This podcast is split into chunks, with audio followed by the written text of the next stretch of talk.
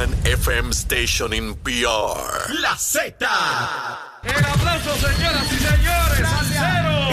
Esta es la verdadera y pura emisora de la salsa de Puerto Rico. WZNTFM 93.7 San Juan, WZMTFM 93.3 Ponce y WIOB 97.5 Mayagüez. La que representa la salsa en la isla del encanto. De aquí para el mundo. A través de la aplicación La Música Z93. Tu, tu emisora nacional de la salsa. Regreso, mis amigos, en la segunda hora de Nación Z Nacional. Ya ustedes saben, está Gabriel Rodríguez Aguiló, como todos los miércoles. Hablándole claro al pueblo. Nación Z Nacional, soy Leo Díaz. Buenos días a todos. Leo Díaz, en Nación Z Nacional, por la Z. Y estamos de regreso, mis amigos, quemando el cañaveral como... Mire, hoy hemos tenido que quemar el cañaveral, usted sabe cómo es, con un palito, pero vamos para adelante. Mire, estamos con Gabriel Rodríguez Aguiló, aquí como todos los miércoles. Saludos, Gabriel, ¿cómo Eh, estás? Saludos, Leo. Estoy bien, gracias a Dios. Que saludo a Carla, a todo el equipo de producción y a los que nos siguen a través de las diferentes plataformas de Nación Z. Mira. estamos bien, estamos vivos. Me, bueno, y yo también, ¿sabes? Qué bueno verte, que Eh, estás Bueno, vivo. estoy vivo, estoy vivo, medio golpeado, Porque ¿sabes? ayer te escuché, estaba No, ayer, sí, ayer estaba, ¿sabes? Yo fui fuerte para allá, pero llegué, Sí, fui como un león y llegué como un gatito. Lo sé, lo sé, La lo cosa sé. se puso mala en el camino. Pero nada, disfrutamos enormemente y un saludo. Yo sé que están todos escuchando los que estuvieron de viaje con nosotros allá en Ferry del yo Caribe. me en preocupé en un momento dado porque eh, escuché que las marejadas iban a estar ¿Estaban altas? altas y yo dije, ahora sí, se queda Leo por allá una Oye, si- semana más. ¿Cómo, si- si cómo, tú- cómo lo van a traer para acá? Si tú supieras, esa embarcación es tan grande. Hay personas que, que creen que es una embarcación pequeña, gigantesca. Sí, sí.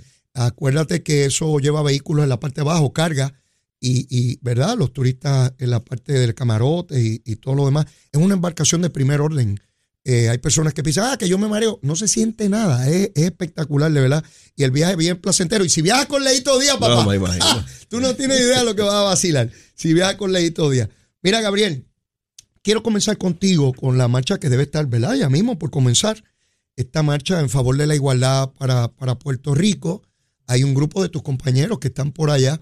Y quisiera que me hablaras un poco de, de- de qué se procura con ese tipo de actividad. Bueno, ese tipo de actividad, y yo felicito al compañero José Aponte y a Karen Riquelme, que son los que originaron esta... Representante esta- José Aponte eh, y la senadora. Correcto. Karen Riquelme. Karen Riquelme, senadora, que fue la que empezó con, con la idea, con Ok. el concepto. José Aponte se une y ellos elaboran, ¿verdad? Este, este concepto de una manifestación que escucho gente por ahí diciendo, no, que eso allá en Washington, ¿qué van a hacer? ¿Qué van a provocar? Pues, eh, hay- a los que no sepan, allí hay gente en Washington solitos con una cartulina sentado todos los días, llevando un mensaje, ¿verdad? Eh, y no es, no son los delegados, es gente que llevan manifestaciones en De contra, eh, a favor de los veteranos, de todo tipo, ¿no? En, en- en Washington. Este tipo de manifestación eh, es importante para dejarse sentir que hay un reclamo del pueblo de Puerto Rico y en este caso los funcionarios electos que están allí, que a algunos se les olvida, pero nosotros representamos un segmento importante de la población y a nombre de ellos estamos hablando, en este caso de, de los amigos del Partido Nuevo Progresista, eh, buscando la solución permanente de la, de- del estatus para Puerto Rico y esta manifestación es importante. Eh, van a- va a haber un recorrido, ya las cosas no son como antes. Antes del 6 de enero del 2020 Ujú. había más libertades de manifestación, ahora hay mucho control en, la, en Washington Están más restringidos por seguridad. bien restringido. Ok. Hay que sacar unos permisos, eh, hay que solicitar una, la, la policía da unas escoltas. O sea, que uno no llega allí con una pancarta, No, una no, manifestación y se mete por la avenida Pensilvania cuando le dé la gana. No, no es como venir aquí a la calle Fortaleza y chijichijá y tirar piedras y tirar ladrillos Mm. y insultar a la gente. Allí no funciona así. Allí hay controles, obviamente, luego del, del 6 de, de enero del 2020. eh, se saca, hay que sacar unos permisos, unas autorizaciones. Hay un, una manifestación que se va a hacer eh, que va a terminar en el monumento a la, a la recordación de la Segunda Guerra Mundial, donde muchos puertorriqueños perdieron su vida. Obviamente eso es simbólico, ¿no? Ciudadanos americanos que, que somos tratados diferentes a los ciudadanos americanos de la nación eh, norteamericana, los 50 estados, pero que eh, en el campo de batalla tienen la misma responsabilidad, corren el mismo peligro y pierden la vida igual. Y, y ese, ese es lo, lo- lo importante, ¿verdad? Y el mensaje que se estaba dando allí. Ayer habrá una conferencia de prensa. Eh, Tengo entendido que el gobernador va a participar de la conferencia de prensa. El gobernador salió ayer para Washington. Sí, está, lleva unos días en Washington y va a participar, entiendo, de la conferencia de prensa, igual que, que- que otros compañeros. Mi plan era estar allá, el mío personal, eh, pero yo había coordinado una reunión importantísima política en Isabela y se había coordinado para anoche. Estuve anoche hasta tardes, tardes horas eh, en Isabela atendiendo la situación política de Isabela, así que no, no pude estar para la marcha. Yo salgo mañana para, para Washington, voy a estar eh, compartiendo en el, eh, el summit que se convocó por la delegación eh, de Puerto Rico, el doctor Ricardo Rosselló y la delegación extendida. Voy a estar participando. Eso es este fin de semana. Comienza mañana, 15, hasta el sábado 17. Hay un sinnúmero de, de eventos que se van a dar en, la, en, la, en el meeting, pero también va a haber unos impactos y unas comunicaciones con congresistas, así que vamos a estar participando de eso. Así que O sea que todos estos días son intensos del movimiento estadista en Washington en distintas actividades, de manifestaciones, el summit que promueve Ricardo Rosselló, visitas a sí, congresistas. y, la, y, y desde el lunes también eh, hubo un sinnúmero de compañeros, Che Pérez, eh, Quiquito, Meléndez. Eh, ayer salió Ángel Morey, José Aponte y otros que están en, una, en un impacto sentándose a hablar con congresistas, en este caso republicanos, hablándoles Ah, sobre, sobre el proyecto, Excelente. eh, abordando ¿verdad? la delegación Seguro, republicana. Eh, obviamente, pues son republicanos que van a hablar con republicanos, Ajá. aunque Che es demócrata, pero va, se, se une al Se grupo. cuela, se cuela. el que cogió PON. y, y también, eh, este, no tan solo esto termina el sábado, Leo, hay un grupo que va el domingo y la próxima semana van a estar también visitando congresistas. Así que no solamente esta semana hay diferentes actividades, manifestaciones y reuniones, sino que la próxima semana continúa También. El esfuerzo para que se logre aprobar este proyecto en la Cámara. Y estamos en un punto climático porque se supone que en cualquier momento Steny Hoyer esté bajando el proyecto al floor de la Cámara. Así que estamos en un punto neurálgico donde hay que poner la mayor... A mí se me parece esto a, a- al ataque que está haciendo Ucrania contra Rusia y Rusia está, eh, no sé si has visto la video y la foto, los soldados rusos huyendo y dejando tanques y municiones en el camino y Ucrania recobrando terreno eh, eh, que había sido ya conquistado por, por, por Rusia. Así que básicamente en esa misma etapa está el movimiento estadista. Ah, Tiene que recobrar estamos. terreno. Sí, y también el, el gobernador de Puerto Rico y presidente del PNP eh, logró separar un espacio con Steny Hoyers y otros congresistas que van a tener un- una conversación directa con los representantes y senadores que están allí, los funcionarios electos que están allí, en un salón donde va a haber una comunicación directa. Eh, no, no, no uno a uno, sino va a haber una comunicación con congresistas, diferentes congresistas van a, van a estar allí presentes. Eso fue coordinado por el gobernador y presidente del partido, Pedro Pierluisi. de lo que vi en la prensa relacionado al calendario del gobernador, vi ese asunto que es, eh, eh, ¿verdad?, relacionado con, con la lucha de la igualdad.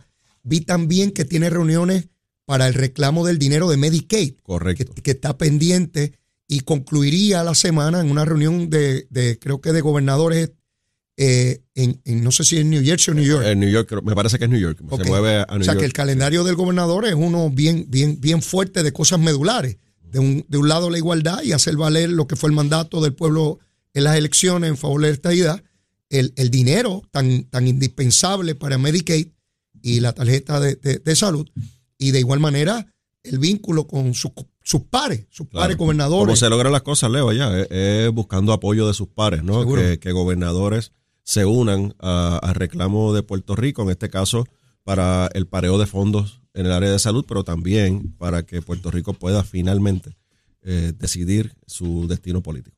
Vi el resultado anoche en New Jersey, perdón, en, New- en Rhode Island. Rhode Island, sí. eh, con relación a Nelly Gorbea, quedó tercera, haciendo historia, Gabriel. Esta mujer es sumamente emprendedora. Eh, es la segunda ocasión, había tenido ya un puesto ejecutivo por elección y esta, esta era a la gobernación del estado, miles, miles. Tengo los votos aquí, mira. El gobernador actual que iba a revalidar, Daniel McKee, 36.229 para un 32%. Elena Fox, 33.000 con el 30%. Y Nelly Gorbea, 28.812 con el 26%. O sea, cuando tú ves la cantidad de votos que ella sacó, es impresionante Contra un incumbente. contra un incumbente que aunque llega a tercera, esta, esta es una mujer con un futuro político claro, ¿no? Definitivo. Y yo decía en la primera hora que no se sentó a, como dicen algunos aquí, que el americano no te quiere y que no te da un besito en el cuti. No, no. Esta mujer fue allí a fajarse y a lograr las cosas por su trabajo, por su mérito. No esperó que nadie viniera a reconocerle nada. Ella fue a demostrar su capacidad, su talento, su experiencia. Y, y eso dice tanto de miles y de millones de puertorriqueños en los 50 estados, hay más de 5, que se abren espacios a nivel político, ya no a nivel comunitario como era en la década de los 50 o 60, donde teníamos grandes líderes comunitarios como New York, en el Bronx. No, no estamos hablando de posiciones electivas como Nidia Velázquez, eh, Gutiérrez, Serrano, eh, Richie Torres, eh, eh, el de la Florida, Darren Soto. Darren Soto. Tanto y siguen más puertorriqueños alcanzando poder, este Gabriel. Yo creo que es importante el, el resultado de esta elección porque dentro de su partido ella logra posicionarse. Sin duda. posicionarse contra un incumbente, que obviamente un gobernador es un gobernador, y ella lo logra eh, todos esos estigmas que se hablan de que no quieren a los puertorriqueños, que, que se discrimina contra los puertorriqueños, que no tienen oportunidades los puertorriqueños en, en posiciones a ese nivel de, goberna- de ser gobernador de un estado. Ella rompe con eso y, y sin duda alguna es una mujer joven que tiene, tiene grandes oportunidades, ya sea eh, en, en el Estado o a la- a la- al Congreso. Claro. Podría tener, eh, abrirse paso eh, de cara a una futura elección en el Congreso. Eh, es muy importante para nosotros en Puerto Rico apoyarla. Yo creo que aquí es que nosotros tenemos que mirar, Leo, el esfuerzo que tenemos que hacer nosotros, no solamente en la capital federal, movernos a los estados. Y si eh, tengo entendido que hay un sinnúmero de puertorriqueños que viven en este estado, si nosotros logramos movernos desde Puerto Rico con nuestros familiares, nuestros amigos, con las comunidades eh, puertorriqueñas en estos estados, en estas ciudades, podemos lograr grandes cosas y posicionar a puertorriqueños en posiciones de liderato, donde al final del camino lo que buscamos son aliados para lo que hablamos anteriormente cuando tengamos una lucha para pareo de fondos, eh, cuando tengamos una lucha eh, por la igualdad, por, por la definición de Puerto Rico, podamos tener aliados en posiciones importantes políticas dentro de la estructura de- del gobierno de los Estados Unidos. Sin duda, sin duda. Hay que recordar que Barack Obama, la primera vez que aspiró a una posición electiva, perdió. Y eventualmente, en una sustitución, llega al Senado por el estado de Illinois. eh, y eventualmente se convierte en presidente de los Estados Unidos y revalida en una, en una segunda elección. Así que una derrota electoral no significa que un político eh, culmina su carrera. Al contrario, puede ser el inicio de una gran carrera política. Y eso es lo que yo le auguro. No, y, ella, y ella hizo una gran demostración. Sin o sea, duda, no, no es que sacó 10 mil votos. o No, sea, no, no. Es que se quedó ahí cerca. Y fíjate los números, qué interesante. Eh, el gobernador es electo con un 32%. Ajá.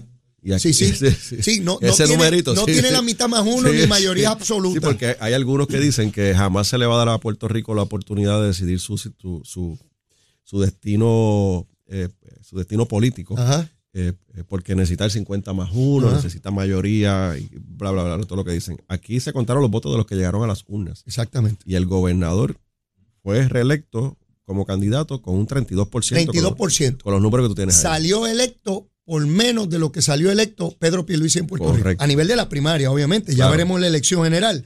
Esto es un estado bien demócrata, donde se espera que este gobernador, ¿verdad? Pues eh, revalide sin, sin problema. Eh, el que ganara esa primaria ayer básicamente es gobernador electo. Eh, de hecho, él llega allí en una sustitución. Él, él no fue electo en la elección pasada.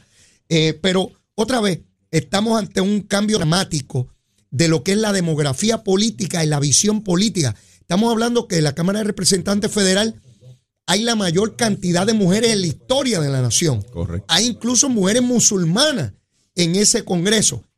Impensable hace 50 años y mucho, mucho menos después del ataque de- del 9-11. Y muchos latinos, y muchos latinos eh, que no se tapan, o sea, que no es que, que, que van allí eh, defendiendo sus raíces. Y llegan al Congreso con una, con una, una visión y con, y con un- una política pública clara y específica a favor de los latinoamericanos. Que, Yo- eso, que eso era bien difícil. sin duda, yo, yo para tratar de dramatizar todo esto, Pensaba en el momento en que Lolita Lebrón y Juan Cancel Miranda y otros llegan al Congreso a disparar desde la grada hacia el hemiciclo. En ese momento, Gabriel, era imposible que hirieran a un hispano o a un puertorriqueño, porque no habían allá abajo. Claro. Hoy, si alguien dispara desde arriba, puede herir o asesinar a un puertorriqueño. Porque Definitivamente. hay puertorriqueños en el Eh, hemiciclo. los, los hay allí. legisladores. Así de mucho ha cambiado la nación en más de 50 años. A los que piensan e intentan proyectarnos y encerrarnos en lo que era la visión de principios del siglo XX, cuando se decidieron los casos insulares por el Tribunal Supremo Federal, cuando el discrimen racial, no solamente contra un negro, las mujeres no votaron hasta 1920, ni siquiera las mujeres podían votar. Sí que la nación ha ido avanzando, democratizándose, eh, permitiendo una participación cada vez más amplia y nosotros tenemos que tomar ventaja porque el movimiento estadista hoy tiene unas ventajas que no tuvo don Luis Ferré. Este no es la nación americana cuando don Luis fue a estudiar a MIT. No es la misma. Ni cuando el doctor Celso Barbosa fue a estudiar medicina. Tampoco. Esta es otra nación con una participación distinta, con unas generaciones distintas, con unas ideas distintas. Incluso entre tú y tu hija hay unos cambios generacionales enormes. Tu hija, Gabriel, tiene unos pensamientos sobre las cosas, o igual que ocurre con mis hijos, que no es la tuya. Y eso mismo ocurre a nivel, a nivel nacional del cambio, y por eso es que es tan importante esas actividades que ustedes están generando, Gabriel. Eh, eh, cada una de ellas tiene una fuerza en sí misma y unidas mueven y crean conciencia en esos Y lo importante en Washington, y tú sabes cómo funciona allí, hay que, hay que mantener el tema. No puedes ir a hacer una manifestación hoy y que no ocurra nada eh, en dos, tres meses adelante, sino es la continuidad del tema, de mantener el tema en diferentes eh, foros. Y allí van a llegar periodistas a cubrir, allí las redes sociales eh, se van a impactar. Allí no tengo duda que con la presencia del gobernador y los funcionarios electos va a haber cobertura mediática de los medios importantes Sin duda. en Washington, que Claro. son los que leen los congresistas. Así es. Y más ahora en este en esta última jornada que es de cara a una reelección. Si ellos no ¿Dónde leen los periódicos ellos? de, aquí, No, no, no, no, no. Desde aquí lo leen los cabilderos de Tatito. ajá, para le, cobran, allá. le, co- le cobran 800 dólares la hora por leer los periódicos. Eso Ajá. está en la factura y yo las tengo. Eh, y Es con lo- 800 yo me lo sé de memoria y lo recito. los leen. no, o sea, es leer periódicos y ver las noticias de Puerto Rico. Le cobran a- al presidente de la Cámara y al presidente del Senado, porque también los contrató ahora. Así que el, eh, ellos miran lo que está ocurriendo eh, a su alrededor y como lo importante de, de este tipo de actividades, Leo, es que están le estamos dando continu- continuidad.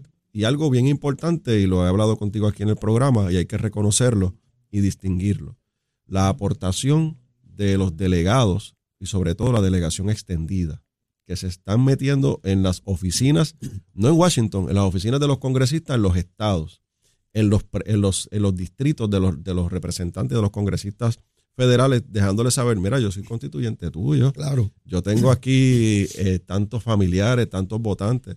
Queremos solucionar este problema. Queremos que apoyen nuestro proyecto de solución del estatus para Puerto Rico. Y hemos visto el cambio de actitud de muchos congresistas, obviamente de cara a un proceso de reelección que muchos de ellos están en sus estados.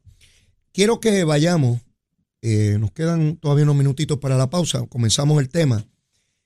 Está el asunto de ir por encima del veto de- del gobernador. En el Senado se logró alcanzar los votos porque el senador William Villafañe le, le- le- le dio el voto. Ayer él estuvo en el programa, explicó las razones por las cuales lo hizo eh, para ir eh, en este proyecto de ley que procura un salario mínimo en, en- el servicio público. El gobernador ha argumentado que hay un plan de eh, clasif- reclasificación y retribución que va a comenzar su efecto ahora en enero, por lo cual no podía aprobarse esta medida porque todos los empleados públicos van a tener el beneficio de un aumento en, en su salario. William Villafaña argumentaba, mira, es que el problema es que en la empresa privada ese 10 dólares eh, va a ser el salario mínimo y en año y medio van a quedar cerca de mil empleados que van a estar por debajo de eso y yo quería asegurarme que no fuese así. Yo le pregunté, pero entonces, ¿por qué no atenderlo en el sistema de reclasificación y retribución? Él me dijo que esperaba que se hiciera, pero que al momento no se había planteado. La bola fue hacia la Cámara de Representantes. Ayer, por voz tuya, conocemos hoy en la prensa, de que no hubo los votos para ir por encima del veto. Sin embargo, Ángel Matos adelanta que el presidente de la Cámara va a cabildear y que espera que el próximo martes cuatro miembros del PNP brinquen la verja y den ese voto. Dime dónde Eso no, estamos. eso no va a pasar, Leo. Vamos a dejarlo claro y específico. La, ¿Estás dele- seguro la- de eh, la delegación del PNP no va a prestar un voto para ir por encima del veto de del tus gobernador. Ninguno de los compañeros. Ayer nos reunimos en la delegación, discutimos a la saciedad el tema y todos estamos convencidos de que el plan de clasificación y retribución que se va a implementar ahora en enero del 2023 es le hace mayor justicia que el salario mínimo federal a los empleados públicos. Y eso tiene una explicación y yo entiendo que el compañero William Villafañe no tenía los números exactos ni la información completa. Cuando, cuando uno mira al empleado público. Leo, que trabaja 150 horas al, horas al mes, ese, ese empleado, si el salario, la escala básica que dice ese proyecto, a partir de julio del 2023 fuese de 950, Ajá. ese empleado tuviese, va a tener un salario de 1.425. 1.425. Ok. Cuando uno mira el plan de clasificación y retribución, el empleado que es unionado, porque como es unionado tiene unas condiciones distintas al que no es unionado, Así es. que es de carrera, con el plan de clasificación y retribución, el que menos, el Mm. que menos va a recibir un- el ingreso, el más bajito va a ser de 1.504. Así que la matemática es simple. De 1.425 a 1.504, el plan de clasificación le paga más. O sea, lo atiende. El que no es unionado, en esa misma escala, Ujú. su, su salario básico sería de 1.829 dólares, porque no es unionado. Esos son los que, los que están en la escala, la primera, los que menos Los que menos ganan. los que menos ganarían con el plan de clasificación. Los que más ganarían, entre ellos, el que es unionado, 2.174 y el que no es unionado, 2.715. Esos números uno tiene que mirarlos. Y uno tiene que decir, contra, 2 más 2 es 4. Pregunta sencilla a base de lo que me plantea William Villafañe, que fue el racional para emitir un voto a favor. ¿Quedará un empleado público a partir de este sistema de reclasificación y retribución que comienza a partir del primero de enero? ¿Podrá quedar un empleado por debajo del mínimo a nivel privado? No, no. Eso matemáticamente no, es, no es posible. No es posible. porque En el, departamento, en el Departamento de Educación, que está fuera del plan de clasificación y retribución porque tiene su propio plan, Ajá. los empleados están sobre la escala básica del salario mínimo, los que están ahí. Eh, y ahora con los aumentos que dio el gobernador Pedro Pierluisi, más todavía. Sí, no, ahí se fueron. La policía de Puerto Rico es, es por rango. Mm. Los empleados que son eh, civiles están dentro del plan de clasificación y también están sobre el mínimo. y, y no- van a estar en el plan, este plan. Así que si hay alguno que está por debajo de, de ese mínimo, que lo dudo, si los hay, puede haberlo, va, va a recibir el beneficio del plan de clasificación y retribución.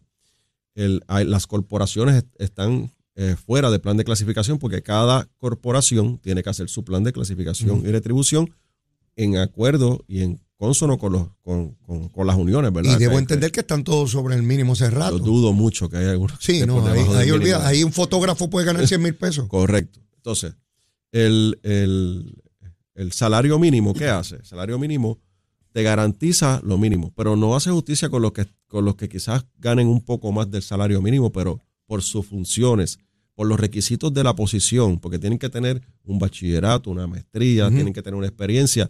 Ese no se atiende. Ese empleado no se atiende. Se atiende el que está por debajo del mínimo.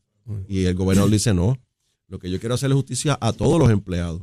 Mirar cuál es la posición, cuáles son las responsabilidades, los requisitos y la experiencia que tiene ese empleado en esa posición para poder pagarle justamente. Ya. Y este plan, a diferencia del proyecto que tiene el, eh, el proyecto del Senado, este plan tiene el aval de la Junta de Supervisión Fiscal, eso es O importantísimo. sea que no hay controversia con relación a la Junta. No, inclusive la Junta en el presupuesto que aprobó tiene una partida de 387 millones para poder cubrir el, los seis meses del año fiscal, que comenzaría ahora en enero, Ajá. hasta junio 30 del 2023. Así que, ¿qué es mejor? El, el salario básico para algunos o hacerle justicia a todos todos. los empleados, depende cuál sea su posición en el gobierno de Puerto Rico. Pues yo creo que es esa, la segunda. Y por eso es que nosotros no vamos a prestar el voto en la Cámara de Representantes. Lo que está diciendo Ángel Mato es retórica para las gradas. Quieren confundir a los empleados públicos, quieren entrar en, en la, en la, en la, poes- A- a- en la a poesía política de a eso decir quiero ir. el PNP no le quiere dar el salario mínimo a los empleados A eso públicos. quiero ir después de la pausa, Gabriel. Quiero que repasemos cómo comenzó este proyecto y por qué se votó unánimemente Claro. por él. Eh, ¿Qué fue lo que ocurrió luego de ese proyecto que provoca que el gobernador vete, esperando que se dé todo este sistema para aumentos de todos los empleados públicos? Y cómo eh, ese liderato legislativo del Partido Popular quiere tergiversar para poner al gobernador como malo, cuando al final de cuentas todos van a recibir un aumento salarial en el servicio público. Pero eso es después de la pausa y ve pensando, ve No, pensando. estoy claro, Porque- pero, pero Leo, algo importante. Ajá. Ayer los populares no tenían sus 26 votos sentados allí. Ah, los de ellos no estaban No completos. estaban los 26 votos ¿Y de dónde ellos allí. estaban? Ah, bueno, yo no sé. ¿Con el monito de Santurce? Pero allí no estaban, ni estaban tampoco en la marcha de, de la estadidad en Washington. Ah, bueno, pues hay que ver a dónde se están metiendo, mi hermano. Hay que saber qué vamos a almorzar. Estamos Así que ve pensando en eso. Si deseale, deseale Puerto Rico. Llévatela, quiero. Estás con Nación Z Nacional por el Habla Música y Z93. Bueno, y ya en la última media hora de Nación Z Nacional, mi amigo, quemando el cañaveral bien duro. Y aquí con Gabriel Rodríguez Aguiló. Él lo sabe quemar solito, ¿sabe? Yo no tengo que estar. Anda por todo Puerto Rico quemando cañaverales. No se quiere pana. Gabriel, llegaron las nueve y media. Es hora de tu recomendación de almuerzo. ¿Qué es lo que hay? Tiene que ser algo accesible. Vamos a recomendar un bistecito encebollado Ave María, algo Con- más accesible que eso. con un arroz con habichuela con patita. Tiene que tener patita. Ah, arroz con habichuela. Ah, y la habichuela integrada ahí. Ah, si no, no, está el arroz y las habichuelas que las guisan con patita. Ah, arroz blanco. Arroz blanco, con tocino, Ah. por supuesto. Tiene que tener tocino. Sí, sí, ya veo que tú eres fanático de ese tocinito ahí. Arroz con tocino, habichuelita con, con, con su patita y su papita por el lado. Y como Y agua- y los aguacates están Choreto, por ahí. donde quiera. Pues ya tú sabes lo que va Donde el lado. quiera que está- Pedazo de aguacate. Mira, mi hermano. ¿Qué tú crees? Ahora estamos en el estudio nuevo. Ajá. Y antes yo tenía a Chero Leo, ¿verdad? Y tenía que hablarle a Chero y no lo veía.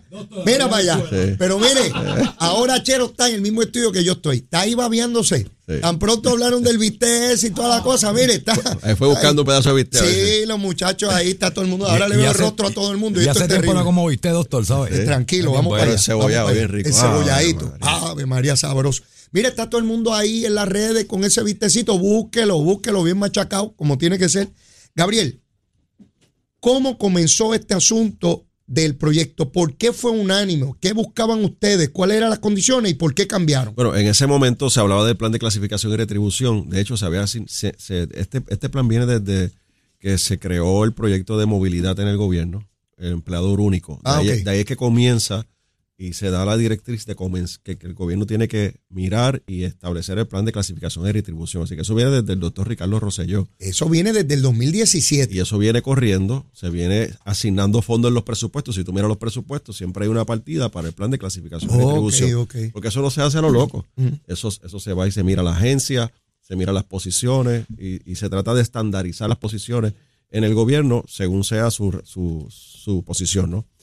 Eh, en ese O momento... sea, para, para, para que la gente tenga un ejemplo, si yo trabajo como secretario en recursos naturales, que un secretario en salud tenga un sueldo equivalente al mío. equivalente por la posición que ocupa y las funciones que tiene. Porque, porque si hacemos básicamente lo mismo, uno en una agencia y en otra, Claro. uno no va a ganar 800 dólares más que el otro. Y hoy, ese, ese caso tú lo tienes hoy en el Departamento de la Vivienda comparado, por ejemplo, con el Departamento de Recursos Naturales. Ah, ok, ok. Lo tienes. Y, y así va Se busca uniformar y uniformarlo. hacer justicia salarial. Claro, excluyendo la Universidad de Puerto Rico, porque la Universidad de Puerto Rico tiene que atender su asunto, Claro. ¿verdad? De forma independiente. Ajá. Así que en ese momento lo que se hablaba era del plan de clasificación y retribución y no estaba, no había nada en concreto. Nosotros los legisladores no teníamos nada en concreto. Ok. Viene este proyecto donde, perdón, busca establecer una escala básica para todos los empleados. Eh, Leo, aquí hay empleados en el Departamento de Hacienda que son contables, que necesitan ser contables, graduados con su bachillerato para poder ocupar esa posición y sus sueldos son 1.300 dólares. Es una barbaridad. Es una ¿Qué barbaridad. contable va, va a hacer Sí, eso? nadie, nadie. Pues entonces ahí tienes un buen ejemplo de lo que debe ser un plan de clasificación y retribución. Y, y nosotros mirando todos estos ejemplos dijimos, pues mira, ese proyecto para garantizar la escala básica en el gobierno como se aprobó eh, por el gobernador Pedro Pierluisi en el sector privado, para estandarizarlo. Luego de que se aprueba esto, y oí un periodista me decía, no, pero es que aquí ustedes votaron a favor. Aquí están todos ustedes a favor. Y yo le pregunté, ¿cuándo fue eso? Léeme la fecha de ese papel que tú tienes ahí. Mm. Fue el 25 de junio. Para el ve- Para el 25 de junio no teníamos esta realidad. Luego del 25 de junio, finalmente se aprueba el plan de clasificación y retribución. La Junta de Supervisión Fiscal Le da el visto bueno. asigna el dinero, 387 millones, entre otras cosas, para el plan de clasificación y retribución. Y, y que- entonces, ¿qué está diciendo el gobernador? Y lo acabo de leer la tabla comparativa. Ajá. Con el salario mínimo se beneficia un sector del sector privado, Mm. de público, perdón, que se aumenta su escala salarial básica, pero los demás no se atienden. La inmensa mayoría no se atiende. No se Están atienden. por encima de eso. no se atienden. Entonces, por eso es que el gobernador veta la medida Mm. y nosotros, pues, obviamente, nos vamos a ir por encima del veto del gobernador. No es que cambiamos de postura. eh, y aquí, yo sé que aquí están tratando de inclinar esto en una cosa política nuevamente, Claro, claro. que el gobernador no quiere hacerle justicia a, los- a los trabajadores, que el PNP quiere abandonar los trabajadores. Y yo hoy, a ese mismo periodista, le hice un resumen porque quiso hablar del tema político. Yo hablé de la cosa legislativa, pero quiere hablar de temas políticos, pues yo estoy listo para hablar de temas políticos. Vamos a mirar un poco atrás de la historia. ¿Qué partido le ha hecho justicia a los empleados públicos y a los empleados en Puerto Rico? El PNP. Comenzamos con el bono de Navidad de Luis Ferrey y del. PNP. Eh, ¿Qué partido le ha hecho justicia a los policías? Por ejemplo, la administración de, de- de Pedro Rosselló. Tú- estabas en la legislatura en ese Allí momento. Se aprobaron aumentos dramáticos para, para los policías. En la historia reciente. Pedro Pierluisi, aumento a los maestros de mil dólares. Histórico, Mil- nunca Mil dólares mensuales. A los muchachos y muchachas de manejo de emergencia. Aumento. Aumento para los de emergencias médicas, que, que se estaban yendo del gobierno porque no le pagaban. Ahí están, aumento. Y academias, tenemos academias también. A los bomberos que tienen una lucha permanente con el gobierno porque no se le hacía justicia. A los empleados de corrección, a los custodios, un aumento de más de 700 dólares en su salario. Entonces, ¿quién está con los empleados públicos y quién no? Entonces, cuando tú miras al Partido Popular, pues vamos a recordarle a la gente, y se lo recordé al periodista, eh, ¿quién le lastimó, eliminó, fragmentó el plan de retiro o las pensiones de los servidores públicos? No fue el PNP, fue el Partido Popular. Y yo estoy listo para discutir esto con Ángel Matos y con Tadito y con el que sea del Partido Popular. Estamos en récord. Y cuando uno mira sin apasionamientos políticos, este momento donde tú dices a un segmento de los empleados públicos le voy a dar un aumento salarial de 1.400 dólares, o sea, hasta 1.400 dólares para el 2024. O a estos empleados públicos le voy a dar un aumento, el que mínimo va a cobrar son 1.500 dólares, comenzando ahora en enero del 2023. El sentido común me lleva a mí a apoyar el plan de clasificación y no este proyecto. Y por eso es que la delegación no va a prestar un voto para, para este tema, que al final del día, Leo, lo que persigue la delegación del Partido Popular es darle un cantazo político al gobernador. Sí, yo, yo, yo estoy claro al en final eso. del día es eso. Quería, quería que tú lo explicaras porque tú eres el que estás allí, tú eres el que estás emitiendo un voto, tu delegación, y que, y que a fin de cuentas le explican al pueblo cuál es su proceder. Eh, pero ya veremos, tan pronto empiece el plan de reclasificación y retribución, cuando veamos la escala, cuando veamos el beneficio, entonces ya el ruido queda atrás y queda la realidad, como en tantas otras cosas. Claro. Es lo mismo con Luma. Y hablándote de Luma, quiero ir al negociado de energía. Ayer hubo una vista y el negociado de energía es la primera vez que por lo menos yo puedo ver al negociado en todo su ejercicio y esplendor de lo que le confiere la ley, la facultad. ¿A qué me refiero? Por alguna razón, no sé si mediática o por culpa incluso del negociado, la ejecución de su fiscalización sobre el Luma y la autoridad no trascendía públicamente. Sin embargo, ayer sí trascendió. Y aparece, y hoy está reseñado en la prensa, que el negociado le dice a Luma, no me estás diciendo claramente cuántos empleados tiene. No me estás diciendo claramente, certero, específico, cuánto vegetativo has eliminado y cuántas millas de cable han quedado libres de, de esa vegetación que interrumpe eh, la transmisión de energía. No me estás diciendo claramente si tienes competencia para las compañías que estás contratando, para los salarios que estás dando. Por primera vez yo veo al negociado en una ejecución directa, clara e inequívoca de fiscalización y dándole tiempo específico de cuándo me tienes que someter la información, cinco días, diez días. También vi que le están haciendo reclamos similares a la Autoridad de Energía Eléctrica. O sea, no solamente con Luma. Veo el negociado tal como fue concebido por Eduardo Batia y Larry Serhammer. Porque esa entidad no existía en Puerto Rico, distinto a los estados, porque yo tuve a Lilian, eh, apellido de Lilian, se me escapa, Matos, creo que es. Lilian nos explicaba, Lilian Mateo, perdón, la licenciada que estuvo conmigo en el programa y es comisionada de negociado, Gabriel, eh, ellos funcionan como un tribunal y exigen información y hacen adjudicaciones. En los estados existe esta entidad, en Puerto Rico no existía, dependíamos de la información que nos quisiera dar energía eléctrica y no teníamos manera de corroborarla. Hoy no, hoy ellos se tienen que someter a esa jurisdicción. Perdón. Y yo vi ayer y trascendió que en efecto, Gabriel, tenemos una entidad independiente, autónoma y rigurosa pidiendo la información. Y Luma la tiene que proveer. De hecho, yo me enteré, Gabriel, que estos datos que yo doy todos los días de cuántos abonados están sin energía, no es exacto, es una aproximación, es un estimado. Y Luma se lo tuvo que admitir al negociado. Si el negociado no se lo exige, yo no me entero. Esa es la misma estadística que usa Jaramillo, porque yo lo he visto que lo pone en sus redes. Ni Jaramillo sabía que era un estimado, porque si no lo hubiese denunciado, ¿verdad? Hubiese estado por ahí en una procesión, en una gritería. De lucha así entrega, ¿no? Ahora, el negociador le exige no.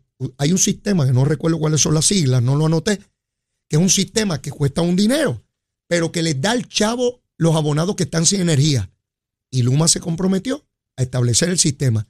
Así que, Gabriel, finalmente veo la luz al final del túnel, que parece que esa luz no la controla Luma, ¿verdad? Porque esa luz siempre está ahí, la del final del túnel. Así que Luma no se la ha llevado.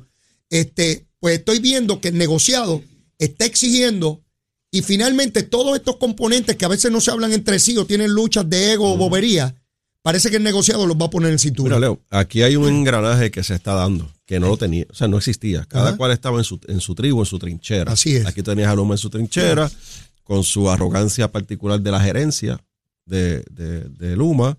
Tienes a la Autoridad de Energía Eléctrica bregando con sus problemas, que, que Josué Colón llegó a estabilizar el sistema por su experiencia y su compromiso, porque eso, si hubiesen estado los anteriores, ahora ah, en este momento histórico la cosa fuese otra. Así que Josué llegó ahí, pero está en su trinchera. El, el negociado estaba en su trinchera también, Leo, eh, y este asunto de sentirse que son como jueces, se sienten a veces como que nadie los puede fiscalizar. Y, y- y yo radico una resolución para esos efectos, porque es importante que ellos nos den explicaciones a nosotros, los La legisladores. radicaste porque ¿qué te llevó a Bueno, eso? porque no había explicación de lo que estaba o pasando. sea, usted requería información, eso no y, llegaba. y la información y, y la responsabilidad del negociado era fiscalizar lo que está haciendo ahora. Exacto. Así que toda esta crisis de Luma ha logrado sincronizar O sea, ¿tú crees que ha puesto a todo el mundo para su número? No, definitivamente. Y sobre todo el puño que dio sobre la mesa el gobernador. Mm. ¿Verdad? Eh, poner en jaque a Luma y las exigencias que hizo el gobernador, pues todo el mundo se puso para su número y todos tienen un rol importante. No pueden quedarse en su trinchera. Tienen que salir de la trinchera y tienen que unir esfuerzos. Yo también escuché y lo mencioné la semana pasada cuando te estuve sustituyendo, que eh, Josué Colón levantó su voz porque él dijo, miren, yo tengo un sinnúmero de proyectos aquí eh, solicitados y firmados y la, el negociado no me los quiere autorizar, que es para ir reemplazando y, y reconstruyendo las unidades generatrices en lo que pasa el proceso de transición hacia energía renovable, porque el, el negociado, la política pública es no. La política pública del gobierno es vamos a movernos en energía renovable, no es a reparar la- la- las estufas viejas que tienes allí. Sí, sí. Pero, pero tampoco podemos dejar que se nos caiga el sistema si no tenemos, no tenemos todavía la energía renovable lista o los sistemas nuevos de generación de energía en Puerto Rico. Así que esas luchas que se estaban dando quizás el interior de una oficina, en un back and forward de, de- de correos electrónicos o comunicaciones escritas, no lo veíamos. Ahora lo estamos viendo. Yo creo que es importante la transparencia en los procesos. Cada cual tiene que jugar su rol y eh, la fiscalización a Luma es vital en esto. Eh, fíjate que aquí empezaron con fuera Luma, después fue fuera Fermín Y ya, Exacto. sí, así ya, fue. ya se acabó lo de Fermín, como que ya. Sí, sí, ya fuera Fermín. Fermín, era pues. la folloneta de la semana De- pasada y la anterior. Sí, porque fue el lunes de feriado que, Luis Raúl tuvo su momento de gloria nuevamente. Exacto. Eh, fuera Fermín, fueron varios días. Exacto. Hasta que el presidente de la Cámara se dio cuenta. Espérate, aquí están cambiando el discurso. No puede ser fuera Fermín. Dejen a Fermín ahí, déjenlo ahí. Ajá. Es, fuera Luma. Y, y- y esto ocurre, Leo, porque el- la fiscalización que se estaba haciendo era pura política. No era una fiscalización genuina para que las cosas mejoraran. Hay gente que apuestan que y, y- ¿verdad? y- y prefieren que el sistema energético colapse para echarle la culpa al gobernador. Sí, bien, ver la elección que viene y eso va a ser el Ese- revuelo. Esa es la campaña. Esa es la campaña. Así Sí. que apuestan a eso. Esa- Sí, sí. Su campaña está basada no en sus propuestas, no en identificar líderes en su partido, sino en provocar un caos para que el gobernador y el PNP tengan números negativos y sea el issue de campaña. Eh, yo, yo, las crisis, y, escuchaba mucho esto del doctor Ricardo Rosselló, que las crisis eh, crean oportunidades. Así es. Y aquí hay una gran oportunidad para que todos estos eh, grupos, Energía Eléctrica, que es Prepa, Luma y el negociado, se fiscalicen, cada cual cumpla con su rol, pero que trabajen en sincronización para poder echar hacia adelante el sistema energético. Fíjate, Gabriel, y yo sé que esto tú lo manejas ya con mucha destreza, cómo los gobernantes, particularmente las sociedades mediáticas como la nuestra, tienen que tener mucho cuidado cuando se crean estos issues que son artificiales.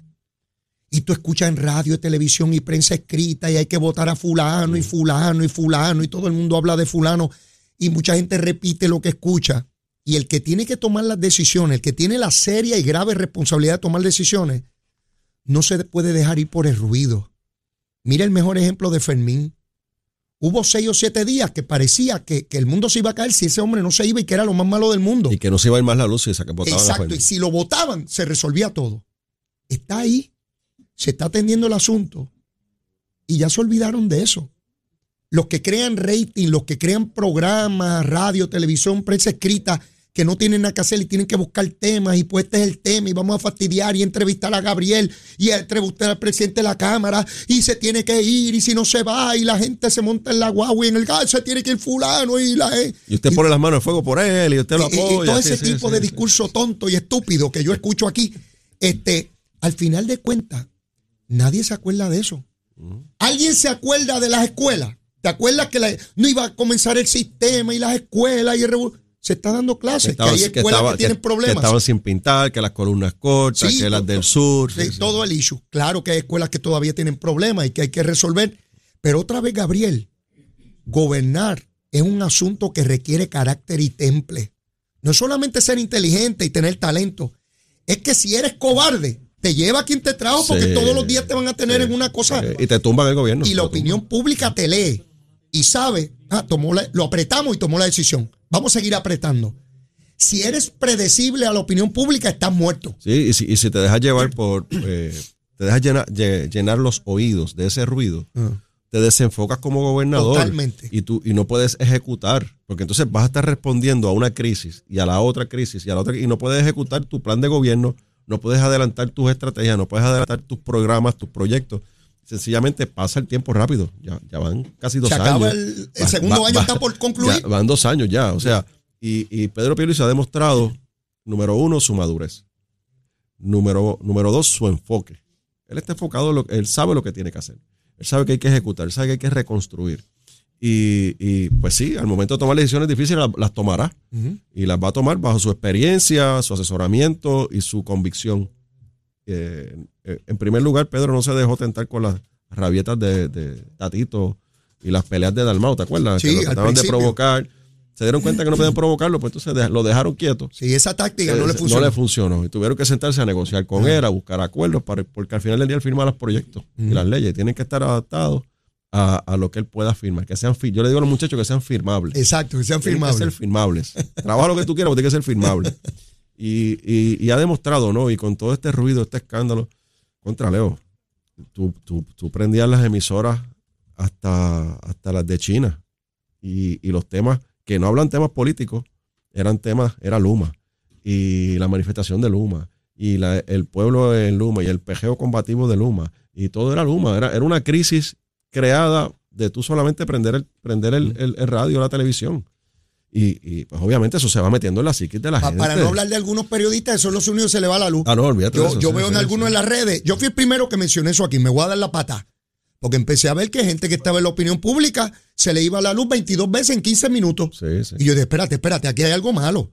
Y entonces, algunos de ellos averiguado con, con vecinos que me han llamado y me han dicho, pues aquí no se ha ido la luz, yo no sé por qué él escribe eso. Sí, pero así son, ¿verdad? Y van creando la, la- Claro. la opinión porque la gente lo lee en las redes, esto es mediático. Claro. Y sigues viendo, y luma aquí, y luma allá. Pues obviamente se trató, se trató de crear esa crisis, la cual eh, no funcionó porque. Aquí vino el alcalde de Guánica. No funcionó. Estuvo con Nelson Cruz el lunes, que yo no, no, no estaba.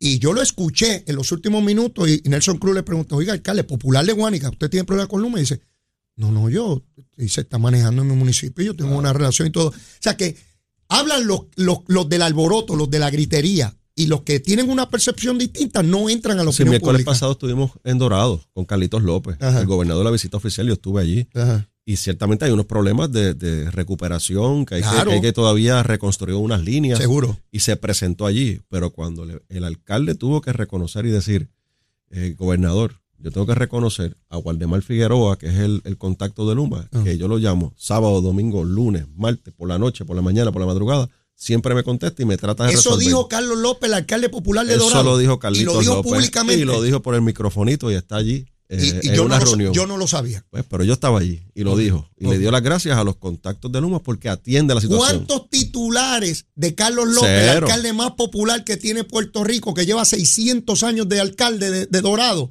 llegó allí antes que el Morro y antes que su puso la primera piedra para fundar Dorado?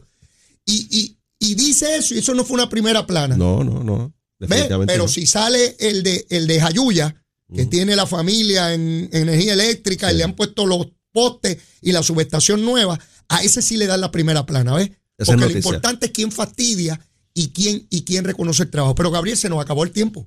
Gracias nuevamente, gracias por la oportunidad. Será hasta el próximo Vamos en miércoles. búsqueda del vistecito ese. Ah, muy bien. Este, buen viaje. Gracias, Y gracias, éxito sí. por allá. Gracias.